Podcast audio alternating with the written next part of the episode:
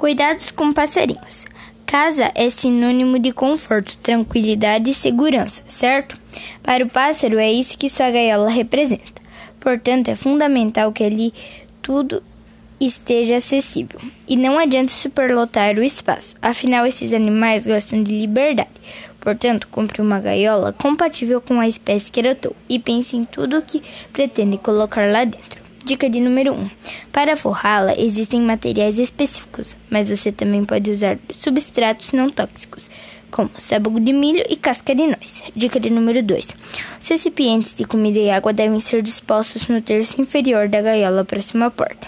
Dica de número 3. Colocar um poleiro próximo ao local de alimentação para que dali ele possa beber água e ainda descansar antes e depois das refeições.